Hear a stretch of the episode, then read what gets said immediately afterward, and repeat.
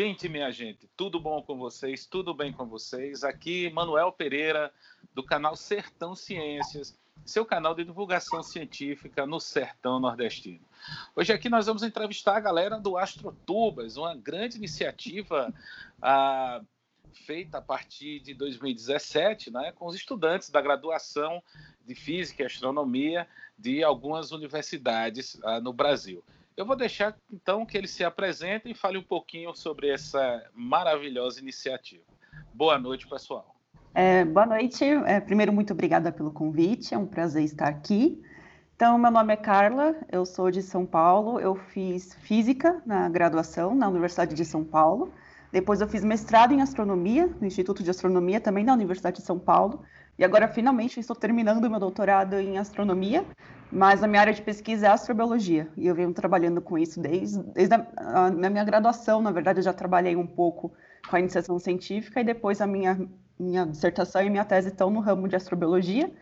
Eu trabalho principalmente com moléculas, que são importantes pra, para as origens da vida. Eu estudo essas moléculas tanto aqui na nossa galáxia, como também em outras galáxias mais distantes. Bacana. Rubinho.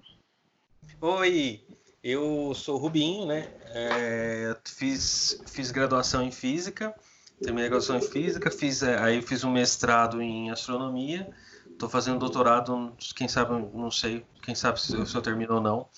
É, em astrofísica também, eu trabalho com estrelas massivas e eu, é, eu tenho uma especialização em é, polarimetria, assim, uma técnica, que, uma técnica da astronomia que ninguém gosta, mas eu amo.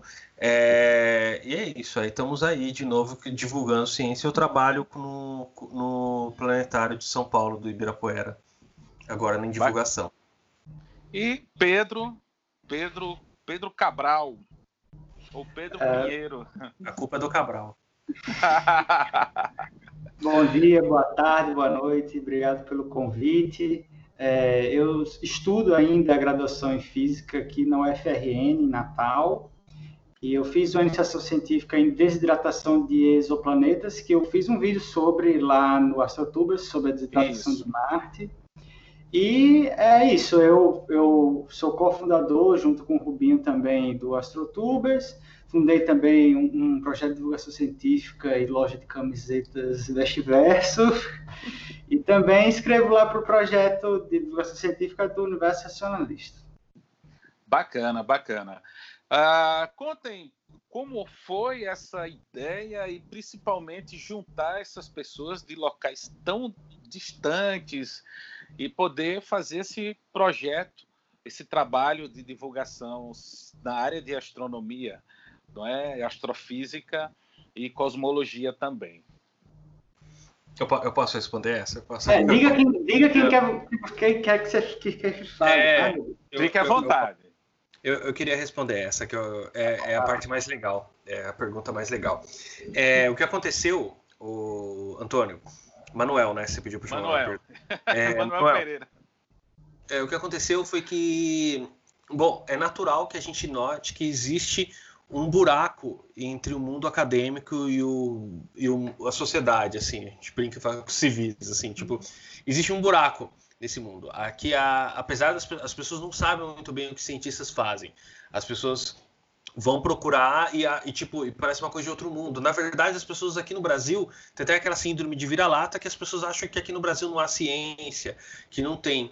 E aqui no Brasil a ciência é muito boa, é muito poderosa, a nossa ciência é compatível, é, na verdade a gente é a gente disputa com lá fora pau a pau com a ciência lá de fora. A gente todo, todo mundo aqui está cansado de fazer trabalho em colaboração com um cara do exterior. Isso é uma coisa super comum. O cara do exterior não falar, ah, você é do Brasil, não, não, não, pelo contrário, é pau a pau, a gente está tá junto no, na área científica. Só que, porém, a gente tem um, um buraco muito grande, que é a ciência, ela criou um núcleo e ela não se comunica mais com o exterior. Então, existe um buraco de, Isolou, disso. Né? Isolou, é, é, isso que a gente acreditava. Isso, isso é uma coisa que foi discutida muito. A gente tem na, na, Sociedade Astronômica Brasileira, ela faz reuniões anuais. Esse ano não vai ter, esse ano cancelaram, mas ela faz reuniões anuais pra, e, e há uma área, em, há algumas sessões que discutem divulgação científica. Isso é muito debatido porque a gente meio que se isolou e o, áreas que estão sem dono são tomadas por alguém. Então o que aconteceu é que a gente entrou numa, no mundo de pseudociência. As pessoas come, começaram, o YouTube começou, em, o YouTube, por exemplo, começou a encher de pseudociência, assim, pessoas falando, e aí das diversas coisas, desde terra plana até, sei lá, suquinho detox, é, Ufolo, e, e aí vai. Ufologia. Então, é, é... então, um absurdo de coisas que foram tomadas. Por quê? Porque o, o a sociedade não tinha uma linguagem para interagir com a, com a ciência, então apareceu pessoas que puderam passar o que a ciência estava fazendo, entre aspas, e passando daquele jeito. Com base nisso, cada, é, o Pedro, por exemplo, eu e o Pedro, a gente tinha um, Pedro tinha um canal, eu tinha um canal também de nerd, conteúdo nerd, e a gente tinha nossas coisas, a gente divulgava de alguma maneira a ciência. E ficou uma coisa meio que assim, ah, a gente devia se unir, devia se unir, devia fazer alguma coisa. E nunca foi para frente, nunca. Ah, ficou querendo.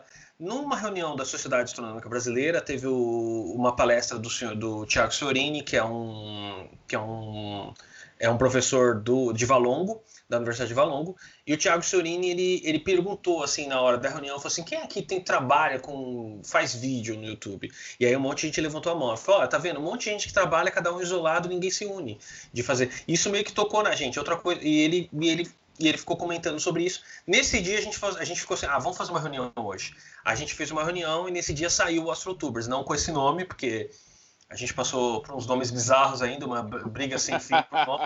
Ele não tinha esse nome. Isso, isso um dia que a gente fizer um, um, uma biografia, eu vou contar os nomes dos youtubers que eram. Mas, é, é, se não me engano, os primeiros episódios começaram em 2018, né?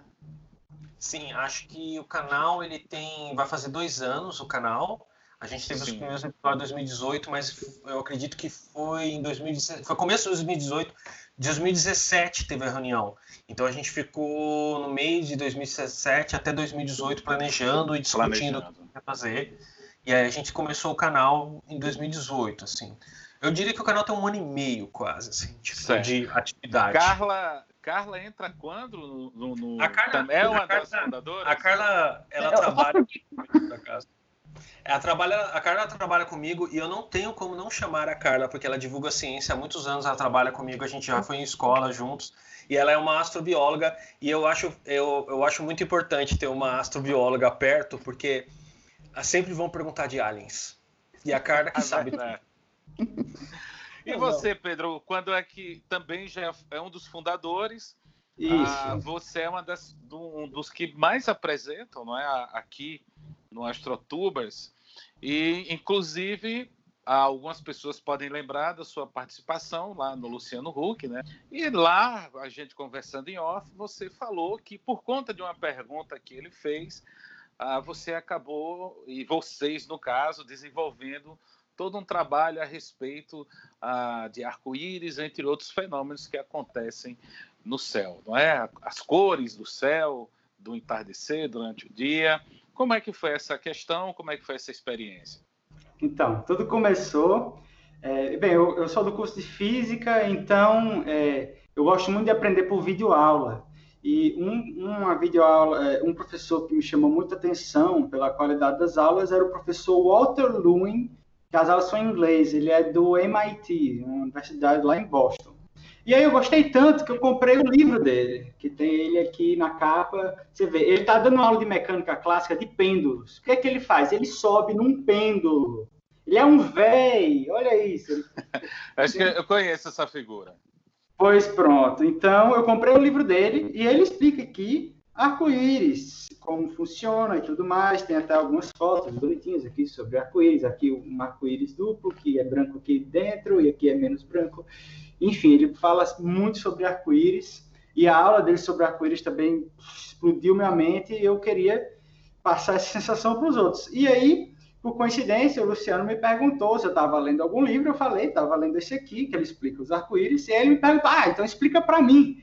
É, só que é uma explicação muito complicada, assim, mesmo no vídeo, com animação e tudo, ainda ficou complicado. É, então eu pedi, não, pergunta outra coisa. E ele perguntou sobre o céu azul. Né? Só que eu esqueci alguns detalhes, porque é tudo ali ao vivo, não é ao vivo, é, mas é improvisado. E o nervosismo, né, Pedro? Isso, então é tudo improvisado, é tudo ali na hora, e eu não gostei da minha explicação. Eu até perguntei no final, deu para entender? Porque eu achei que não tinha dado. Queria explicar de novo, mas ali é muito, muito dinâmico. Não, o tempo é muito caro, né? Muitas câmeras, é, todo mundo, é, o salário do bicho lá, enfim, é tudo muito caro.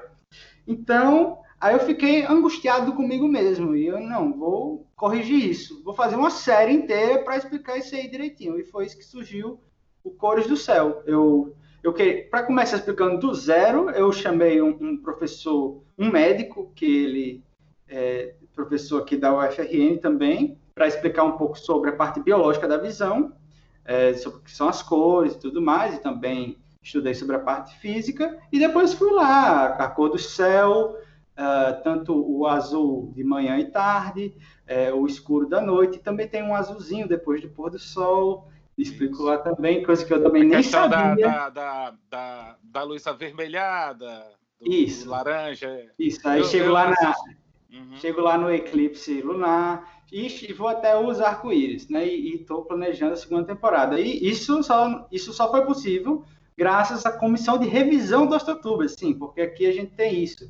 Eu sou um estudante de física, então é, eu, eu, o meu conhecimento nem se compara com o pessoal do doutorado, ainda mais um cara que estudou aquela área. Então, muitas vezes, escrevendo os roteiros, eu cometo alguns erros, ou não pego as melhores sacadas, e essa comissão que a gente tem internamente nos Astrotubers é fundamental, e ela teve lá durante todo o processo para me ajudar nesses roteiros. Bacana, bacana. Diga-se de passagem, é, tem alunos aqui que elogiaram bastante essa série. Obrigado. É, deixou bastante, a, a, foi bastante esclarecedor a respeito né, das luzes que aparecem no céu, não é? E sempre fica aquela questão a, a respeito da cor do sol, por que a tarde tem cor tal, brilho tal, arco-íris, enfim. E você, Carla, o que é que te leva à astrobiologia e, o, e qual o teu papel no Astrotubers?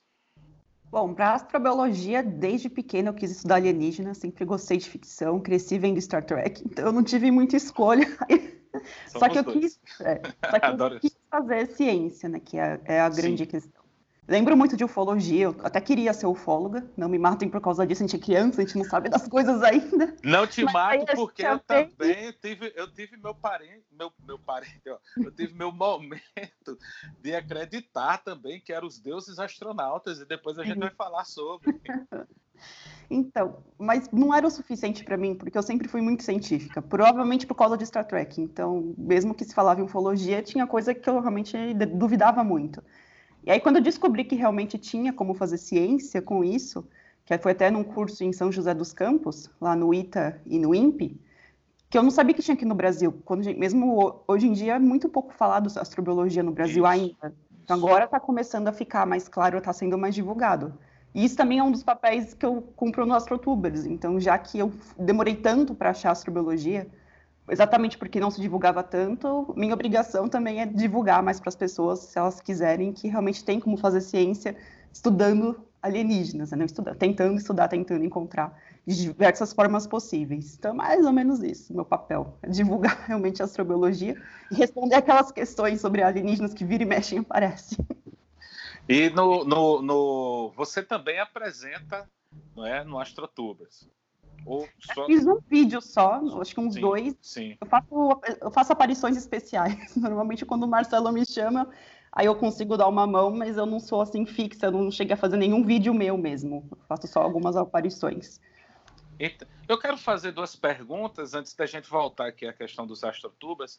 Uhum. A, a primeira, o que leva vocês, você já meio que deu sua resposta, o que leva vocês à, à física enquanto curso e é, qual a perspectiva de vocês em relação à a, a, a, profissão ou continuar a, na profissão de físico, não é? Ou na, na variação, uhum. porque pode ser astrofísico, a biofi, é, biofísico, enfim, a N, a estradas, né, por esse caminho aí. Então, o que, que me levou ao curso de física? Começando por isso, né? Isso. Então, é, no ensino médio, é, a matéria física da escola ela me atraía um pouco assim, me deixava curioso, até porque eu tive um professor, é, Rony, que ele fez lançamento de foguete, é, de garrafa PET, ele também levou um ferro fluido caseiro que eu insisti para ele fazer levar na aula. Então, eu gostava de algumas coisas, mas eu confesso que ali na matemática e tudo mais, eu me desmotivava. Tinha muita coisa de decorar fórmula, eu não gostava disso mesmo, até hoje. Tenho meus problemas com isso, inclusive decorar a data, por isso que eu me lasquei lá no Quinta Milionário. Mas, enfim. é, então, só que aí eu tive a, a, o privilégio de já saber falar um pouco né, de inglês, já, já entendi alguma coisa, e navegando pelo YouTube mesmo, é, encontrei vários divulgadores científicos, alguns em português, mas a grande maioria em inglês, de altíssima qualidade, que me deixavam louco com a física, sim. E foi por isso que eu entrei na física, foram pelo caso dos divulgadores científicos mesmo. E desde o primeiro final de semana, antes de eu entrar no curso, eu já estava na minha cabeça que eu ia fazer vídeo. Eu já estava fazendo vídeo, eu fiz o meu primeiro vídeo no último final de semana, antes de entrar no curso, é, que foi no meu canal antes da, do AstroTubers. Então, foi isso que me trouxe ao curso. E é, quanto a perspectivas, é. É, então, eu entrei, eu entrei mesmo meio sem saber para onde ir. Assim, eu, eu, já gostava mais de astronomia, mas eu era um perdido, né? Queria, queria ver de tudo, né? Mas acabou que é, no, antes de entrar no curso eu tinha assistido duas palestras de professores daqui, um que não está mais aqui, então é. Então só sobrou que eu, de quem hoje é o meu orientador. Eu acabei indo na sala dele, conversei muito com ele, gostei muito e acabei entrando já na IC bem cedo é, em astrofísica. Então tenho esse, esse, essa perspectiva de me tornar um astrofísico no futuro. Mas também com essa parte da divulgação como, sendo, como foi tão importante para mim, eu considero muito importante para mim e também quero ser um divulgador científico. E como eu disse lá no Luciano, eu quero ser um tipo de divulgador científico, que é o edutainer, que é que eu quero fazer vídeos que, que você aprenda se divertindo, basicamente bacana, isso. Porque bacana. lá na escola eu não me divertia muito, sabe? E eu acho que esse não deveria ser o objetivo, acho que deveria ser diferente. No caso, é, provavelmente você segue a linha do, do de Grayson Tyson, do Carl Sagan, a questão da, da, divulgação, não é? Porque. Se eu fizer 1% disso, estarei feliz. Eu, eu, por exemplo, eu tenho 45 anos, eu assisti o, o Cosmos né, nos anos 80 ali, e foi uma das coisas que me levou a fazer física não é? na hora de escolher a graduação. E, e eu lembro que ele passa de uma forma divertida, sem ser exagerada, como Bickman. Eu não sei se vocês lembram, ou uhum. conhecem o mundo de Bickman, né? Aquela coisa que sempre me incomodou de colocar e taxar o cientista como louco. E o, o, o Carl Sagan, ele tinha aquela coisa leve, né, de explicar fenômenos, de explicar algumas questões históricas relacionadas à física. E assim eu fui levado a fazer, assim, a, a, me inspirar né, a fazer o curso de física, qual eu fiz a licenciatura lá na Paraíba. E você, Rubinho? Você falou, me fiquei até triste, porque na verdade eu fiz física por causa do Bickman. Eu queria. eu fiz. Eu queria dizer para você, eu queria ser um cara cult, dizer para você que foi por causa do Carl Sagan, que eu assisti Cosmos, mas eu só vi isso bem depois, assim. Eu cheguei a, Bickman, inclusive quando ele veio aqui no Brasil, eu cheguei a conversar com ele e falei, eu falei, mano, eu tô nessa bodega por sua causa, que você me colocou. e eu não, eu fui, eu, eu, eu tenho um, é meio, eu tenho um pouco de vergonha de contar, mas não eu tenho, queria fazer, Seja eu queria, vergonha aqui. Eu, eu tenho um pouco de vergonha, fico um pouco tímido, mas eu queria fazer medicina. Olha só, porque porque eu cresci, meus pais eles cresceram me indicando que emprego bom, é, med direito, medicina, Sim, é, engenharia. engenharia, engenharia. O resto é resto. Tipo, aí foi isso que eu aprendi desde pequeno. Então escolhe aí qual é o seu caminho. Aí eu pensei em medicina e eu fiquei acho que uns três anos tentando medicina. Eu, eu, eu, até, eu acho que eu contei pro Pedro que eu não, eu não sei, eu fiquei por dois pontos para passar em Natal eu fiquei pensando, nossa, se eu tivesse passado o Natal, que como estaria a minha vida hoje em dia? Mas aí eu, eu, acho que depois de uns três anos, eu fiquei por dois pontos. Meu pai chegou para mim, meu pai tinha uma floricultura e minha irmã estava chegando à adolescência. Ele falou assim: Olha, eu não vou conseguir manter os dois em cursinho, então esse ano é seu último ano. Faz aí as suas provas. Se você não conseguir, você trabalha aqui na floricultura comigo e depois a gente pensa. Aí eu olhei aquilo e falei: Nem a pau, preciso de um plano B. falei: Trabalhar em floricultura? Eu falei: Nem a pau, não vou fazer isso nem a pau. Aí eu tive o seguinte plano, eu peguei assim, eu falei assim, beleza, eu vou tentar em todas as universidades medicina, mas aqui, perto a USP, aqui, eu vou tentar uma coisa diferente. Aí eu peguei aquele guia de profissões da USP e fui descobrir as minhas antigas paixões. Aí eu primeiro arranquei a parte de biologia, porque assim, a parte de biologia é inútil, eu não, eu não, se não é para fazer medicina, eu não quero nem ver nada de biologia. Plá. A parte humanas nunca me foi algo que atrativo, eu, eu sou péssimo. Arrancou humanas. também, plá. Aí eu falei, tchau, plá, vamos olhar a parte de exatas. Aí eu fiquei passando na parte exatas e na parte do, de, de física fala sobre habilitação em astronomia na USP. Hum. E aí tem uma foto, eu falei, caraca, mano, eu sempre gostei de astronomia, sempre adorei, sempre que o Bickman falava alguma coisa de lá, sempre queria ver. Canal 2, TV Cultura, quer dizer, TV Canal 2 é, que, Isso, aqui em São Paulo é Canal 2. TV Cultura, nossa, eu passava um tempão vendo vendo tudo que era lá. O eu lembro que até Bickman. o do Bickman tinha, o, tinha é, documentários, às vezes narrados por pelo menos Picasso, que era professor, é ainda professor do IAG, e eu adorava. Eu falei, mano, eu acho que é isso que eu quero. Aí eu falei, beleza, então vou tentar aqui astronomia, vou tentar física aqui, né? porque não tinha o curso de astronomia na USP, era você fazia física com habilitação em astronomia. Eu falei, no resto vou tentar outra medicina. Aí tentei medicina, não passei de novo.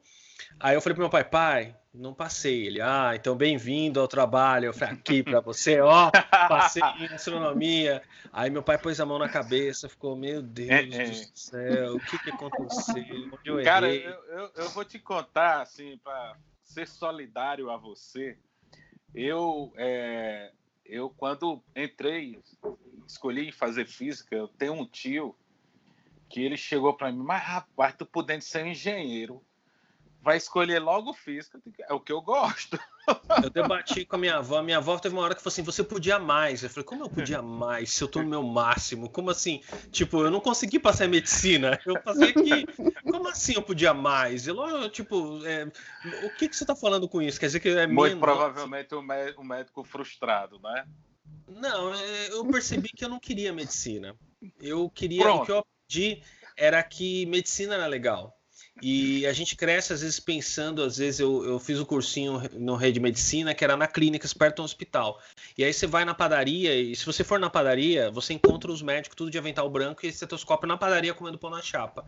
E aí eu, e aí eu lembro que teve um professor de história que ele falou assim que o Kepler o Kepler, ele. O Kepler não, desculpa. O Tycho Brahe, o mestre do Kepler, ele, como ele era famosinho, ele era chamado para as festas pelo rei da Dinamarca, era chamado. Mas ele não era chamado porque as pessoas gostavam dele. Ele era chamado porque ele era famosinho, super inteligente e tal. E era estiloso chamar o, Kep, o Tycho Brahe para sua festa. E aí o Kepler falava assim: é, essas pessoas elas não estão vivendo para viver, elas estão vivendo para dizer que estão vivendo. E eu falei assim: caramba, será que eu estou querendo fazer medicina porque eu gosto de medicina? Ou porque eu quero é. mostrar para os outros que eu estou fazendo medicina. Aí eu falei, ah, então larguei tudo. É. É, eu, eu, enquanto professor, às vezes me deparo muito com essa questão de aluno chegar e dizer, poxa, eu gosto disso, mas meu pai quer que eu faça isso, minha mãe quer que eu faça uhum. direito e tal. E eu digo, olha, faz aquilo que tu gosta. Porque, independente de dinheiro, você fazendo o que você gosta, a, o retorno vai chegar. Agora, você fazendo o que você não gosta, aí é difícil. Olha, eu, eu, nunca aconselho ninguém, faça astronomia, porque eu tenho medo da pessoa ficar brava comigo no futuro, assim. mas é, é bom seguir. Não sei se o retorno de dinheiro chega, mas. o, pro, o, o, problema, Rubio, é, é, é tu dizer, é, dizer, tu faz astronomia e a pessoa diz, mas como é que é essa questão do mapa astral? Ai, que é... Terrível, né? Mas Isso quais tuas expectativas, tuas, tuas expectativas quanto a. a... Você Mas tá peraí, no meu caso, eu fiz física. Aí, ah, você gosta de malhar? educação física, não, sem educação mesmo. É, Eu, a minha expectativa, então, olha, eu tenho que dizer, hoje, falando agora com você, eu, come, eu gosto, eu trabalhei muito no mundo acadêmico, esse tipo, a gente fez muita pesquisa tal, e, mas eu estou gostando muito da divulgação. Eu acho que o meu trabalho no planetário, por exemplo, ele está me, me, dando um alívio mental. Assim, o mundo acadêmico é bem pesado, sabe? Eu tenho que dizer a verdade, é, dói. O mundo acadêmico dói. E e o trabalho de divulgação, você lida com as pessoas do, você lida com as pessoas e você contar o modo como você pode expor isso e tocar o coração das pessoas é, é, é cativante. Por isso que eu tenho me dedicado tanto nos YouTubers, tanto no Planetário, nos Planetários de São Paulo, né, que são dois, e porque ele é, é um trabalho muito gratificante. É uma coisa que às vezes você está lá e às vezes você coloca um, eu acho que o pessoal aqui já está cansado de fazer isso mas quando você coloca um telescópio, você vai, só coloca o telescópio e aponta lá para Júpiter e fala assim, ó, tá com três luas ali. E aí a pessoa olha pela primeira vez Júpiter e fala, nossa, esse nossa, cara, eu acho que não é tem... É uma sensação maravilhosa, né? Entendeu? Você pode ir no mundo acadêmico, eles, quando você fizer um bom trabalho, eles vão falar assim, ok, muito bom. É. Tá bom. Vamos revisar. É, eu mudaria tal coisa. Agora, quando você vai no mundo de divulgação, você tem esse, esse deslumbre, você cria esse deslumbramento na é pessoa. Verdade, é verdade. Eu tenho que dizer que eu, não, eu, eu acho que eu vou para a divulgação. Meu plano é continuar trabalhando com divulgação. Agora, estou falando agora. Amanhã eu posso mudar, querer vender sim, minhas artes. Sim, sim. Mas, é, eu... só, só complementando o que você fala do telescópio, eu, é, quando levo aqui para a escola o meu, né, para o pessoal ver a lua e tal, é exatamente isso é, é, ele, o aluno coloca ali o olho, aí, aí faz, fica olhando para mim, professor, é a lua? É, é a lua. Tá pertinho, né? Você vê, olha, aquela pessoa e olha. fica maravilhado, maravilha. começa a fazer perguntas. Né, a gente fica meio. É, a gente na, na, astronomia, a gente fica um pouco anestesiado às vezes com a beleza do céu. Isso é uma coisa que às vezes você vai, no, você vai muito, tipo, você vai no telescópio, você vai lá para o Chile, pega um telescópio com um céu lindo, mas à noite toda você tem que trabalhar, você fica no computador enfurnado, no computador trabalhando lá, e às vezes falta, você, às vezes, às vezes você fica anestesiado do romantismo da astronomia. E, e eu acho que eu fiquei muito tempo anestesiado assim, e sim, sim. acabei, tipo, é, muitos dados, muito trabalho e tal. E eu acho que a divulgação também é reativando assim, um amor muito grande pela astronomia que eu sinto. E para a Carla mesmo, quando vai com a gente, né, a gente foi em algumas escolas já, e já sabe o quanto que é legal. Você vai lá e passar essa coisa para o pessoal que às vezes nunca, nunca, nunca pôs um olho no telescópio ou nunca ouviu nada, nunca viu uma imagem daquelas, é fantástico. Eu acho que é Carla, como foi a sua escolha a, a, na, da física, não é? E também você pretende continuar no mundo acadêmico? Vai continuar com a divulgação? Então, a minha escolha foi um pouco de sorte, na verdade. Eu não sabia, como ufologia, obviamente, não dava, não tinha faculdade disso, lógico, então eu não sabia o que fazer. E aí, para de rir, sério. Eu vou, eu vou. E aí, eu, eu gostava muito de, de ciências, né, de eu gostava muito de química orgânica, gostava muito de física. Eu acho que até gostava mais de química orgânica do que de física. Aí eu pensei em fazer engenharia aeronáutica no ITA, Instituto de Tecnologia Aeronáutica, porque parecia muito a frota estelar. Ah, se eu gosto também de Star Trek, você vê, as é. ideias, né? E aí teve uma escola, pois é, e teve uma escola, quando eu estava no terceiro ano, de uma semana, que era uma escola de astronomia e aeronáutica, se eu não me engano, lá no ITA, e lá que eu conheci um professor que trabalhava, começou a trabalhar com astrobiologia no Brasil. E ele que falou: se você quiser trabalhar, então vamos lá, a gente trabalha, tenta fazer física, porque biologia também, mas às vezes se você quiser mudar para biologia, é mais tranquilo você fazer física primeiro. Aí eu voltei da escola, ok, vou fazer, prestei física, entrei e comecei já a pesquisar sobre astrobiologia. Aí tinha um professor em AG, o professor Amanso, que trabalhava com isso, eu fui falar com ele e comecei a iniciação científica. Então, meio que se eu não tivesse na escola, eu não sei onde eu estaria hoje, mas é o meu futuro, por enquanto, eu pretendo continuar a pesquisar, a divulgar também a astrobiologia. Já estou prestando, vendo as bolsas, estou tentando fazer, conseguir um pós-doc assim que eu defender. Vamos ver nessa situação atual vai permitir que as bolsas sejam concedidas. Logo perderemos a Carla, que ela vai para o exterior aí, para fora. É, é, quem sabe. Né? Mas não é... perde porque existe o, ainda fica o contato, né? Acho que com a tecnologia, ainda bem que a gente pode ver eu aqui na Bahia, Pedro no Rio Grande do Norte, vocês em São Paulo, hum. e aí nesse momento estamos aqui graças à tecnologia. Não, mas sempre que possível eu tento fazer divulgação. Eu já cheguei a trabalhar no planetário, foi acho que um dos melhores anos da minha vida. É muito gostoso mesmo você trabalhar com as pessoas. As pessoas ficam muito felizes quando você conta as coisas, explica tudo e dá realmente muita satisfação. Então, vamos ver agora o, o futuro como vai, vai ser. É, Pedro, como é que se dá a organização do, do, de temas, gravação para os astrotubas? Quem, quem vai falar sobre o quê? Quem é que faz a, a, a, edição, quem é que escreve, isso fica de forma individual, vocês se reúnem para poder decidir isso daí. Então, você perguntou no momento que a gente está reestruturando tudo no AstroTubers, porque acabou de. Está entrando agora, é, já faz um tempo, financiamento do Serra Pilheira no nosso canal. Ah, e... massa, parabéns. Ah, obrigado. É, então, é, a gente fez uma lista assim para o ano de temas de vídeos para todas as semanas. Cada um teve a sua ideia e botou lá. Alguns são individuais, alguns são em grupo, né? E só que de vez em quando aparece uma pauta bomba assim. É, por exemplo, teve uma coisa que aconteceu há pouco tempo atrás, como foi aquele negócio do universo paralelo, né? Enfim, vai, vai ter atrasada. Vídeo, vai, vai, ter vai, vídeo sobre isso, pois é. A gente ainda não está tão rápido assim. Uhum. Mas... É que, é, que, tem que pesquisar, né? É. Eu já vi com Chuasa e com, com Bibi Baila, né? Gabriela Baila. Sim. Falando você já viu, pois é, é o nosso fracasso. Deveria ter visto primeiro com a gente, mas a gente ainda vai chegar nesse nível. É, é não, vamos, vamos ver, sim, com vamos certeza. chegar. Então, então, aí, é, até então, nós estávamos editando nossos próprios vídeos. Os meus vídeos, acho que todos foram eu que editei. O Rubinho também tem editado bastante vídeo, mas agora teremos é, editores profissionais, vai ser tudo padronizado, bonitinho. Então, é isso. A gente faz o roteiro por conta própria, alguns em grupo, alguns individuais, e a edição. A gente faz parte também, né, mandando alguns materiais, ó, oh, quero essa imagem e tal, e terá os editores. E tem sempre a comissão de revisão para dar uma olhada se tem algum problema no roteiro, se tem algum problema no vídeo. Essa é muito importante.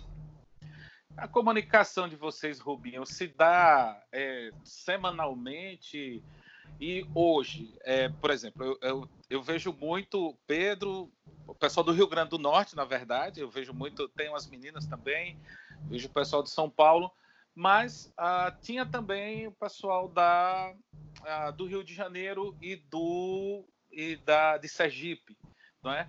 Ainda tem esse contato, ainda está havendo essa essa rede? Não, sim, a gente tem ainda todo mundo, todo mundo é, é que o que acontece é que todo mundo é, é estudante de graduação, graduado ou pós-doc ou tá, então o pessoal que acontece é que ele tem um acaba tendo um pico de trabalho, aí o AstroTubers é deixado para lado, aí a pessoa acaba não gravando tantos vídeos e aí depois diminui, a pessoa acaba retornando. Isso, isso acaba, você acaba vendo porque tem uma série de vídeos do Pedro, depois tem uma série de vídeos da Stephanie, então acaba, acaba o pessoal não consegue interagir todo, todo momento nos YouTubers. É por isso que com Serra Pelheiros a gente quer poder, com, com o apoio deles, a gente vai conseguir poder administrar isso. A gente conversa com todo mundo, a gente tem, na verdade, a gente tem um, um regime horizontal e a gente está terminando agora de criar um estatuto, meio que é, criando as regras quanto a isso, para o AstroTuber se, se tornar uma coisa é, ideal, com o estatuto certinho em, em, cima das regras. E atualmente, toda semana, toda terça-feira, a gente tem uma reunião de brigas em que a gente treta para poder a, a, a, aceitar artigos do estatuto. assim. A cara está escapando disso. O Pedro está indo, tá indo todo, toda terça-feira, a gente lê o estatuto, aprova artigos, tal, mas a gente está chegando ao final dele a gente tem um regime horizontal com comissões. As comissões têm dentro delas representantes, e mas a, a, cada comissão é encarregada de fazer um determinado serviço. A gente agora com o Serra Pelheiro, a gente contratou uma consultoria, contratou editores, e então e, e a gente é tudo é tudo acaba virando tipo uma maquininha assim a gente ah eu, eu e o Pedro queremos fazer um vídeo aí do universo paralelo a gente cria o, o roteiro encaminha para revisão a revisão analisa lá fala ok vocês não falaram nenhuma groselha parabéns. A gente grava, manda para a edição, a edição, a edição cria, a gente manda para o grupo, e aí todo é todo um processo, acaba, acaba sendo assim, a gente tem conversa por N, mais por WhatsApp, é no WhatsApp que ficam mais as Sim. Agora, a, a, como é que fica a questão, por exemplo, hoje o pessoal do Rio de Janeiro vai falar pessoal do Sergipe, pessoal do Rio Grande do Norte, existe, é um gente, sorteio, escala, já, não, gente... já, é, já faz uma escala. A gente tinha uma escala com os polos que a gente falava, o pessoal do, ah, o pessoal que vai, pessoal aqui, agora a vez desse pessoal, agora a vez desse pessoal. Ultimamente, como o pessoal maior, é, grande, vários polos estão com dificuldade em produzir vídeo, e aí agora a gente está suplicando, né? Por favor, Paulo, tal, faça, faça o vídeo. Mas a gente tem, tinha uma escala de, de polos em que a gente falava, é a vez do tal, a vez do tal, a vez do tal, e ia, ia acumulando e acumulando isso. Agora, com o Serra Pereiros entrando, na verdade, a gente fez um processo diferente, a gente criou os temas do ano todo, caso seja necessário, a gente substitui, e a gente está encarregando algumas pessoas de ir produzindo os vídeos, e a gente está mandando a petição, e aí a gente, é, a ideia é que a curadoria, na verdade, o, o é, a gente está tendo uma análise lá do, dos vídeos que estão saindo para criar meio que uma ordem dos vídeos. Ó, esse é um tema interessante, esse aqui sai com esse, esse aqui sai aqui, esse sai agora. E é isso que a gente está fazendo. Agora, uh, quantos polos existem? Estão me ouvindo? Uhum. Tá, tá, ok, beleza. Quantos polos uh, estão envolvidos? Eu falei quatro aqui, há mais de quatro. Ou, eu acredito caso, são, instituições? Eu, eu, acho que são cinco, mas eu não, não, não, me recordo agora. Tem uma no Rio, a gente tem o do o Polo, que é o Pedro e mais o Ted, que é o do, de Natal. A gente tem um polo em São Paulo, a gente tem no Rio Grande do Sul. E... É, acho que tinha no Rio Grande do Sul. É, ou tinha no Ah, tem uma, uma, pessoa, tem uma pessoa, tem, tem Roberta. Ah, tem a Roberta. Tem a Roberta. Ah, não, acho que são quatro. Acho que tem quatro polos mas assim que aprovar o estatuto também a gente vai, a gente meio que fechou o AstroTubers para entrada de outras pessoas porque a gente não tinha um estatuto. A ideia é de quando a gente aprovar o estatuto a gente vai abrir para outros estudantes de astronomia, outras, outros astrônomos pra, possam entrar para poder participar do, do AstroTuber caso eles sintam a necessidade. Assim. Isso no e, caso, e, mas, e também tem, por exemplo, alguns, alguns membros que eram de um polo e acabaram agora estão no exterior. Por exemplo, a Carol, ah, tá, que é um membro, foi, tá, foi fazer doutorado. Tem pessoas né? que trocaram também. A Tainá era, era que estava mais produzindo é, lá no Sergipe, ela foi para São Paulo. Veio para cá, veio para São Paulo. Sim, sim. Está aqui Bacana. conosco. Bacana. Hoje, uh, o AstroTuber tem em torno de 43 mil seguidores não é? YouTube. Ah, isso é uma marca muito boa em se tratando de divulgação científica, em se tratando de astronomia, e se tratando principalmente por pessoas que não são tão conhecidas. A, a exemplo de um Schwaza ou, ou é, o Sakane. Não é? Como é que vocês ver essa, essa, essa conquista né, de 43 mil pessoas, acho que já está 43.500 mais ou menos. Uma boa pergunta, não sei quanto está agora. Vou eu vejo ver. aqui, conta 5 que eu digo. Dá uma olhada aí, Pedro. Acho que estava. 45 do 45.096. 45 mil pessoas, não é? Então, corrigindo 45. Isso é uma marca fantástica. Ah, ao, ao, que vocês atribuem a, a chegar a, esse, a essa quantidade de pessoas não é? em um ano e meio, praticamente, ah, principalmente neste momento que nós estamos passando, como você colocou lá no começo, de tempo de desinformação, fake news, é, teorias das conspirações. É, so, que eu, eu diria para você, o que, que, a gente atribui? Eu posso, o lado, o nosso diferencial é que nós somos profissionais nessa área, né? Eu sou amigo do, do Schwarz, eu direto falo com ele e tal, e eu acho incrível, por exemplo, é, é o que eu falei, eu me, me apaixonei por astronomia e não foi por um astrônomo, foi um, foi o, o, o eu esqueci o nome do, do Bickman, o Paul Zalon, Paul Zalon que é que ele é titureiro, né? Ele faz marionetes, tal, ele trabalha com marionetes. E eu acho que a gente querer dar essa cara a tapa é, abrir um espaço de, de um mundo assim das pessoas do, dos próprios canais por exemplo, o Felipe Jaime, o Sacani, o, o Schwarza, em que eles, eles, abraçaram isso, essa ideia de que a gente tentar ajudar, ah, até que enfim que a ciência está vindo aqui para esse lado aqui, querendo divulgar, ajudar esse lado aqui da divulgação. E eles nos contribuíram muito. Eu acho que o, o, nossos, o, o nosso crescimento foi. Eu, eu, eu culparia uh, nossos amigos que estão em torno, assim, o Lito, que ajudou muito Aviões e Música, as é. pessoas que acreditaram na gente e acreditaram na ideia do canal. Que é um dos episódios mais vistos, né? O do Lito Sim. chegou a 40 é, mil pessoas visto, visto né? Que, que, são pessoas que acreditaram no canal e apoiaram essa ideia. Toda vez que a gente sente, toda vez que a gente é, que a gente comenta do canal, tem sempre a gente sempre tem uma fase que aparece às vezes um, uma pessoa grande e fala assim, ó, oh, que legal, para, eu apoio esse canal, tá? Isso nos ajuda muito e está fazendo a gente crescer. A gente tá com, a gente precisa chegar para Serra, Serra Pelheiros renovar o, o acordo com a gente, a gente precisa dar retribuir o trabalho que, tá, que Serra Pelheiros está ajudando.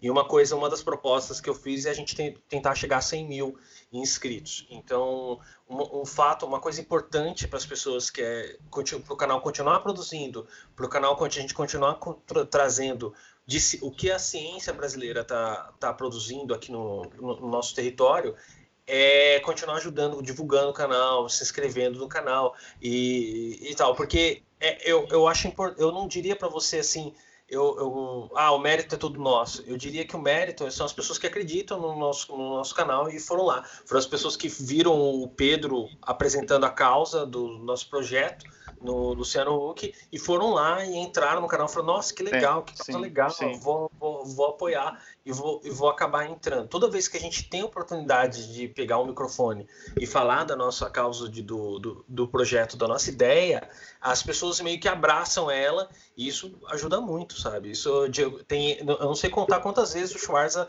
já virou assim, já falou, mas isso é porque eu fico jogando videogame com o Schwarza, ele fala assim, ó, oh, vou falar de você no meu vídeo. Aí ele Aí quantas vezes ele já falou assim, ó, é, vão lá no AstroTubers, ajuda os AstroTubers também, que, que, que eles estão produzindo, vocês estão vendo ciência brasileira, o que vocês estão vendo são profissionais. Isso é, é muito bom, é o que o pessoal está abraçando, né?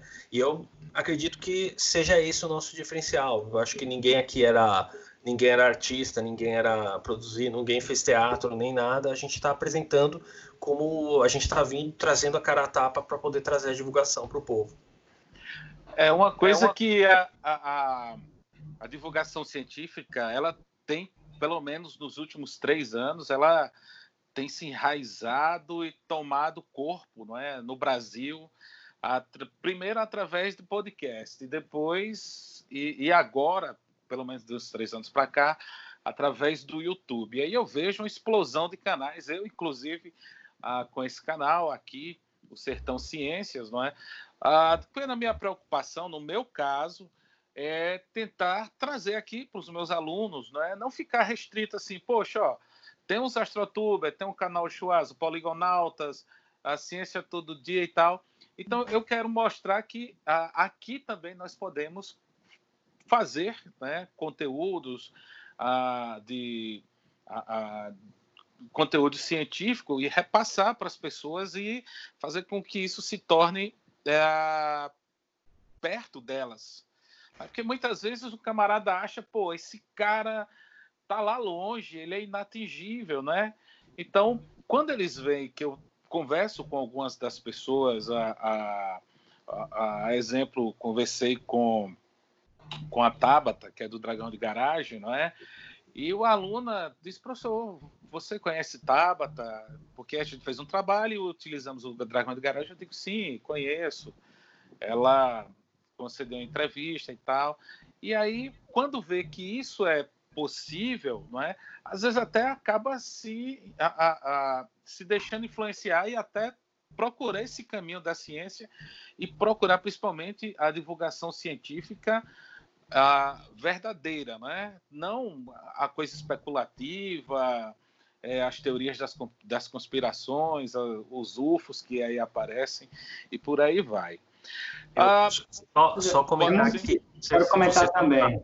Você falou da Tabata, Eu vi que você fez um vídeo com a Tabata e o Vinícius, né? Que é do Eles são do Science Vlog. E que a gente, vocês. A gente, é. A gente tá no. Eles citaram a gente? Eu, eu, eu vi, não vi o vídeo todo. Mas é, eles são do Science Vlog e a gente também é do selo do Science Vlog. Que é um, Science, é um, é um selo muito legal. Diga-se de passagem. Não, é um selo muito legal que a, e que eu recomendo mesmo as pessoas conheçam canais do, do selo do Science Blog. A Sociedade Astronômica também tem um selo, conheçam canais do selo da Sociedade Astronômica, que vocês vão conhecer é, material de qualidade. É, achei importante o que você falou, Manuel, você falar para os seus alunos que também é, se pode fazer divulgação científica aqui do interior da Bahia. Pois é, acho que dá para lembrar, por exemplo, do Whindersson Nunes, que não é divulgação científica, mas é um cara que entrou ali no YouTube com uma câmera simples do interior do Piauí, começou a fazer os vídeos bem simples e pronto, hoje em dia é um dos mais influentes do Brasil. Então é isso, é, basta encontrar aí o, o talento, a, a pessoa que se esforçar o suficiente para é, o Whindersson fala que ele estudou muito sobre humor, então se alguém aí tiver a energia para estudar muito sobre divulgação e fazer o seu vídeo e conseguir é, chegar nesse nível de notoriedade, é possível. E sem embasar, né? Porque não é chegar aqui e falar qualquer coisa. Com certeza, e, é muito importante e, isso. É bom ter um embasamento, porque e o que mais está acontecendo provavelmente vai receber o selo ou do Science Blogs ou da, é, da porque o, o que mais aparece aí é pessoas a, a exemplo dizendo que álcool não resolve a questão da, da, da, mão, né, na prevenção do corona, e aí coloca no YouTube, faz um drama e tal, e, e é perigoso, que acaba sendo uma fake, não é? E a gente tem que se policiar muito em relação a isso, e principalmente repassar, e eu, eu no meu caso, tenho um trabalho de mostrar aos, aos alunos de discernir não é, a, a falsa informação da verdadeira informação. Bom, pessoal, pra, pra, eu quero aqui conversar um tópico com vocês, e aí eu vou recorrer aqui a Carla, que é o seguinte: vocês trabalham, trabalham com a divulgação científica, estudam, não é? Mas aí chega aquela pessoa, não é, e convida para você participar de um evento falando sobre ufologia, seres do outro mundo, contato. Como é que é essa questão?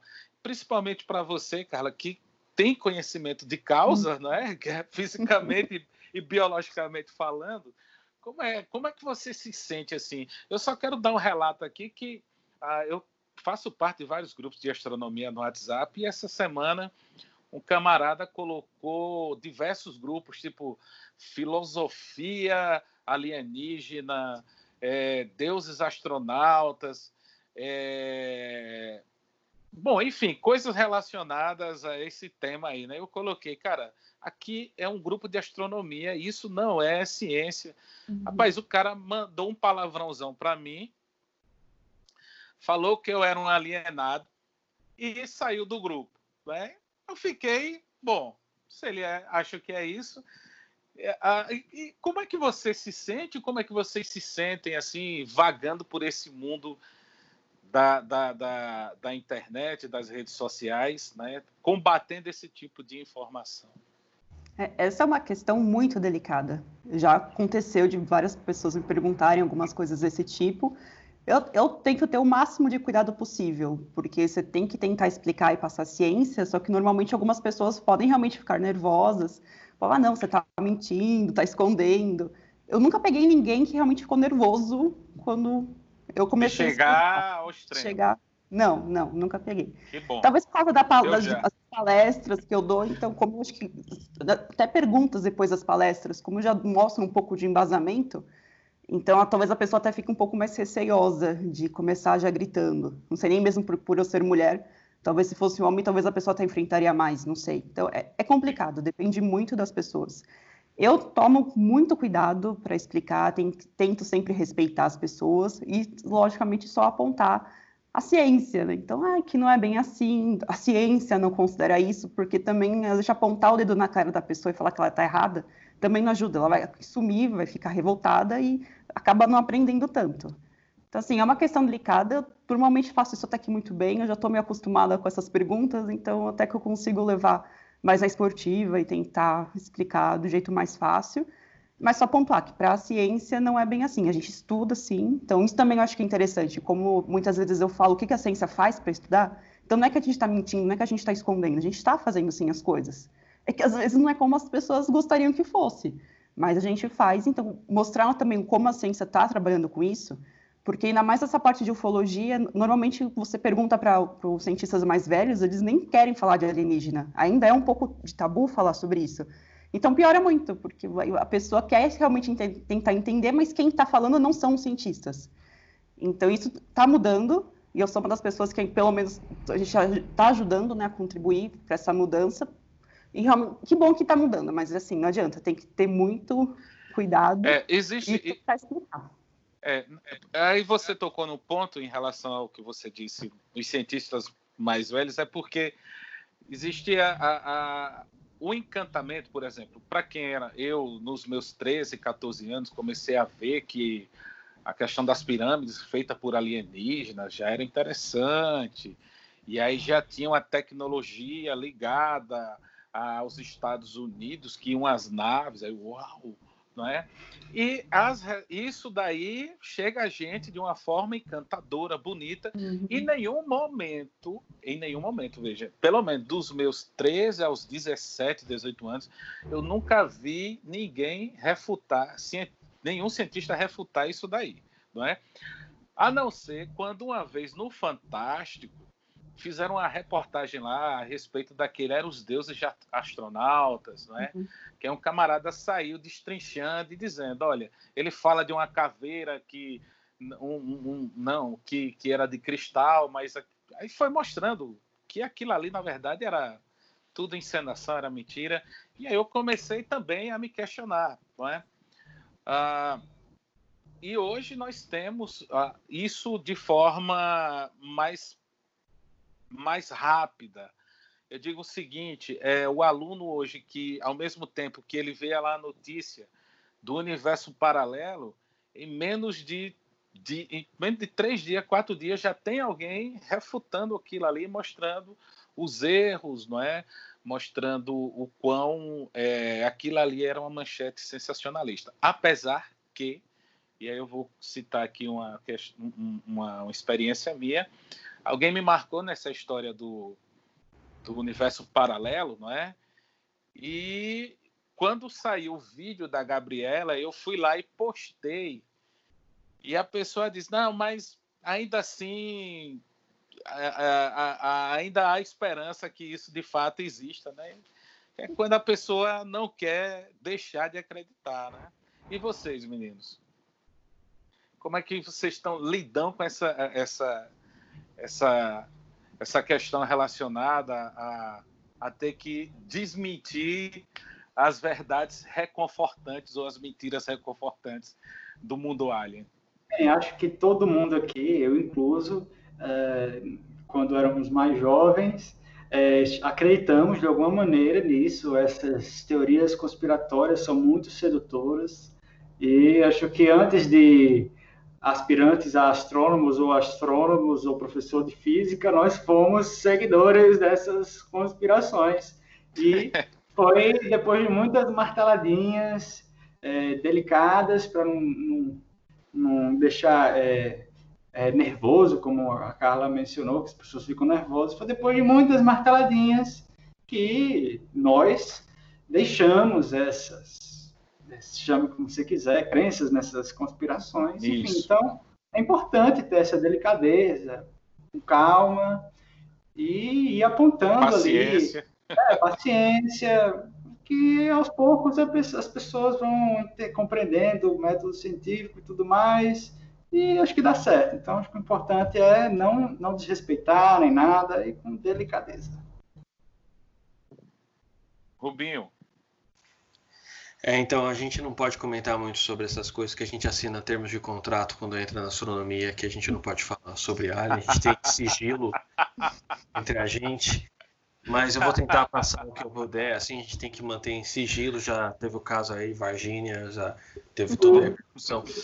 Mas é, é engraçado isso mesmo, porque eu, eu fui consumidor de muito, muita coisa zoada. Eu, eu tinha esperança de entrar na astronomia e alguém sentar um grupo e falar agora vamos contar a verdade para você assim tal. É, uma coisa meio arquivo X né? é uma coisa assim ah, agora você é dos nossos entrou para os Illuminati aqui vamos contar a verdade para você tal né? Mas o que acontece é, é isso que mesmo que a gente não não que a gente não acredite em aliens tal. É, a, eu, a, eu, eu, eu acredito, a Carla também, né, cara? Se a Carla não acredita, eu, eu paro de acreditar também. Mas tá bom. Aí, se ela falar que não é mentira, eu falei, pô, eu tô errado também. Mas é, a, gente, a gente acredita que exista vida mesmo fora do nosso planeta. A gente acredita na, na possibilidade. O que a gente, é, o que a gente tem conflito é essas histórias, essas. essas é, a, teve uma época que né, a, a, assim, a, teve uma época que o pessoal fala muito que, assim, que a internet trouxe muita mentira, trouxe muita coisa, mas eu acho que também antigamente tinha bastante também. A gente tinha tinha histórias que você não tinha como refutar. Era um cara que falava assim, ó, eu vi, primo meu viu, não, não, não tem como dizer. Eu, a gente cresceu ouvindo várias mentiras. Gente abduzida. Gente abduzida e você não tinha como comprovar, não existia como buscar dados, não existia como buscar fatos. É, essas coisas eram os deuses astronautas. Tinha que... Eu lembro que eu comprava uma revista de UFO também e, nossa, para mim era dado como verdade, porque está publicado na revista. Me mostra outro dado aí e tal, me mostra outra coisa. E e é, é, bem, é bem difícil lidar com esse tipo de coisa, porque é, é uma coisa delicada, porque é difícil você falar para a pessoa que aquilo que ela está consumindo não é real, que tipo talvez tenha algum conceito errado, aquilo é difícil você fazer isso sem a pessoa dar um não primeiro, né? Sem a pessoa não, não, não quero. E isso é um pouco do trabalho dos youtubers. A gente tenta, a gente não tenta recriminar uh, nada, a gente tenta não tenta dizer ainda fazer, uh, fazer vídeo, por exemplo, fazer um vídeo sobre terraplanismo é uma questão que a gente está em aberto. A gente está discutindo, vendo so, trabalhos sobre divulgação de ciência, porque a gente nunca fez um vídeo criticando o terraplanismo ou comentando, porque a gente não sabe se é o certo para lidar com as pessoas. Eu, eu pessoalmente. E é um, e é um terreno não é muito confortável, principalmente pela isso. dimensão que isso tomou, né? Uhum. Isso. O que, eu, o que a gente faz é tentar trazer o, algumas coisas sobre, a, a, sobre o questionamento científico, é trazer algumas coisas sobre o que a ciência faz, o que, que, que a ciência trabalha, de onde, o, quais são os dados que a gente tem, o que, que a gente conseguiu, o que mostrou, para mostrar para as pessoas esses dados estão abertos, tá vendo? A gente não está escondendo nada. É que o, que, o, o, caráter de, de mundo acadêmico se fechou tanto que a impressão que tem é que a gente fica discutindo coisas isoladas. Não, tudo é aberto na ciência, tudo tem artigos aqui falando, tudo que se descobre tem artigos. Na verdade, o que todo cientista quer é quando descobrir alguma coisa, botar a boca no, no microfone, berrar e falar assim, ah, e, e, e falar. E de repente que... arriscar um Nobel, né? Arriscar isso, colocar um Nobel, vai, vai. É isso mesmo, eu acabei de descobrir. E, e, e claro, tem bastante erros também. Quantas vezes é, tem, teve o caso, a gente está para soltar um vídeo até falando alguns erros da ciência, o, o, o, o cara que descobriu, redescobriu Marte, achou um objeto brilhante no céu e acabou vendo Marte novo. E parte da ciência é você dizer que você aceitar o seu erro. É você voltar atrás e falar assim, olha, eu errei aqui. E aí bola para frente. Isso é um, é, é, é, um pouco complicado. Então a gente, eu, eu, eu pessoalmente não sei ainda como lidar se você só eu estou aberto a ouvir, eu não sei como lidar, por exemplo, com, com esse tipo de pessoa. O que a gente está tomando, nossa prerrogativa mesmo, é tentar levar de uma maneira de que a gente mostre o que a, a ciência está fazendo a respeito do assunto e não tentar discordar com a pessoa, porque eu pessoalmente eu não sei se bater bater de frente talvez seja o certo. Eu, eu não sei se há um método certo para isso. Né? Então é, é mais ou menos isso que a gente está tentando lutando, né? Tranquilo, tranquilo. Eu fiz a, ali atrás, Carla, uma, uma, uma, uma, uma colocação, só para antes da gente terminar aqui, você, enquanto astrobióloga, uhum. a, a, relação a, com aquele filme Avatar, o que é que há, eh, biologicamente, astrobiologicamente falando, não é? de palpável ali? Então, primeiro que o Pandora não é planeta, como fala. É, não é. Primeira não, coisa. No, no, no, próprio filme ele esclarece, né? Que é uma, é uma lua. Uma lua. Isso. Isso. que no caso é de Júpiter, mas a Pandora de verdade é lua de Saturno. Então também trocaram os planetas aí. Mas, na verdade, na parte de astrobiologia, é realmente bem interessante você considerar uma lua como um lugar que pode ter vida. Normalmente a gente pensa só em planeta. Só que nesse caso dos gigantes gasosos, você pode sim considerar luas, e é o caso no sistema solar. Então, por exemplo, a gente tem a lua Europa de Júpiter, a lua Encélado de Titã, mesmo a lua, desculpa, a lua Encélado de Saturno e Titã, que também é lua de Saturno. Então, essas três luas são luas que a gente acha sim que possa ter vida. Então, talvez a gente não esteja tão distante de ainda detectar vida alienígena. Obviamente, é uma vida de micro, micróbios, tá? Então, são tudo ou bactérias, alguma coisa assim, pro, provavelmente. Então, essa, no caso das luas é, Europa e Enceladulas, tem água líquida, provavelmente, só que está numa camada de gelo. Então, tem a crosta de gelo e tem água, água líquida. Isso é por causa da força gravitacional dos planetas gigantes. Então, não é por causa do Sol que está esquentando, como é o caso aqui mais da Terra é principalmente por causa da atração gravitacional. E Titã também tem muita molécula orgânica, então provavelmente são luas que a gente acredita que possa sim ter um tipo de vida. Então, então está sendo estudado. Então, em relação ao Avatar, talvez não seja aqueles bichos enormes, a mesma aquela flora toda não vai ser assim, né? Mas provavelmente sim, sim. algum tipo de vida realmente existe. Haveria possibilidade. Aquele USB no, no cabelo, assim. Haveria uma possibilidade futura de colonizar esse, esse, essas luas? O problema de colonizar é que você vai exterminar toda a possível vida lá. Então, de lá, né? Lá. Então, sim, não, sim. Colonizar, provavelmente não. Mesmo Marte talvez seja mais difícil, exatamente pode ter tido algum tipo de vida. A gente não sabe ainda se ainda tem. A gente acha que já existiu sim, mas tem missões direcionadas para esses, esses lugares. Então, ano que vem provavelmente já vai lançar uma. Não, acho que esse ano a NASA vai lançar uma e a ESA vai lançar uma em 2022 para Marte para ver realmente se já teve vida. E tem sim algumas possíveis missões para a Europa, por exemplo, mas aí é bem mais complicado, porque tem que esterilizar tudo para a gente não contaminar, porque se contaminar é capaz de destruir toda a vida lá. Então é um assunto bem tenso. E os cientistas levam muito a sério. Então, isso é mais uma prova que mostra que os cientistas acreditam sim em vida alienígena, porque a gente se preocupa. Primeira diretiva, mas não com, mas não primeira... com naves, né? Não com naves, não, a gente acha que não. Até acha que sim, a gente tem sim um estudo, que é o SET. Até hoje, as pessoas que quiserem contribuir podem baixar o aplicativo para computador. Acho que para celular, celular também agora eles têm, que você procura rádio, é, emissão de rádio de alienígenas. Então seria uma, uma, uma emissão, seria uma vida inteligente. Então, Se não me engano, a ideia do Seiga, né? O SET. Sim, a ideia do Seiga, exatamente. Bem antiga. Então a gente procura sim vida inteligente, é que provavelmente é bem mais difícil de existir. Então a gente prioriza mais os micróbios, que devem ser mais, devem ser mais fáceis de existir. A gente procura sim, só que a gente não acha que eles chegaram na Terra ainda. Essa é a grande questão que todo mundo gostaria de saber. A gente não tem nenhuma evidência ainda científica que tem alienígena aqui na Terra. Beleza. Carla Martinez, Pedro Pinheiro e Marcelo Rubinho aqui no Sertão Ciências.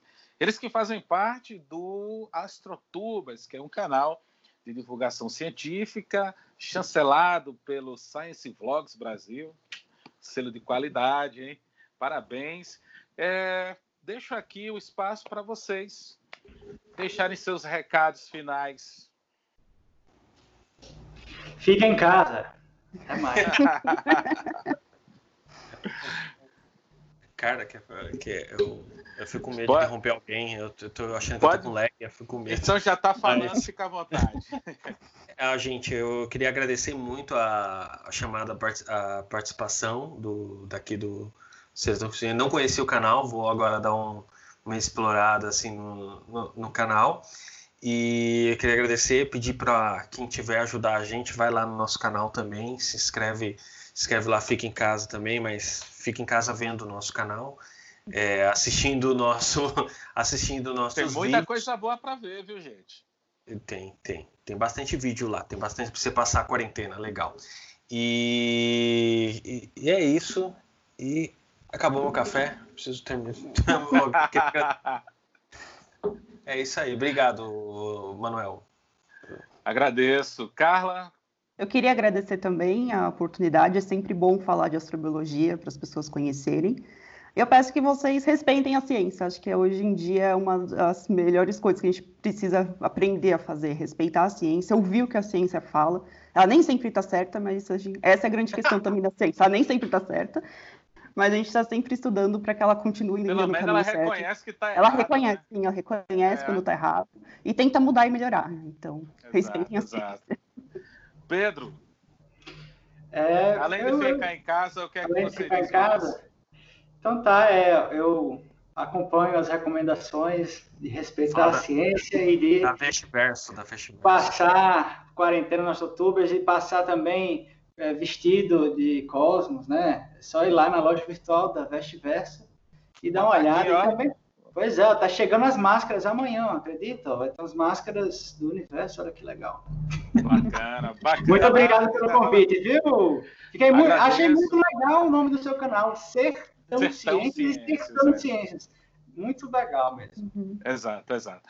É isso aí. Muito obrigado, pessoal. Até uma próxima.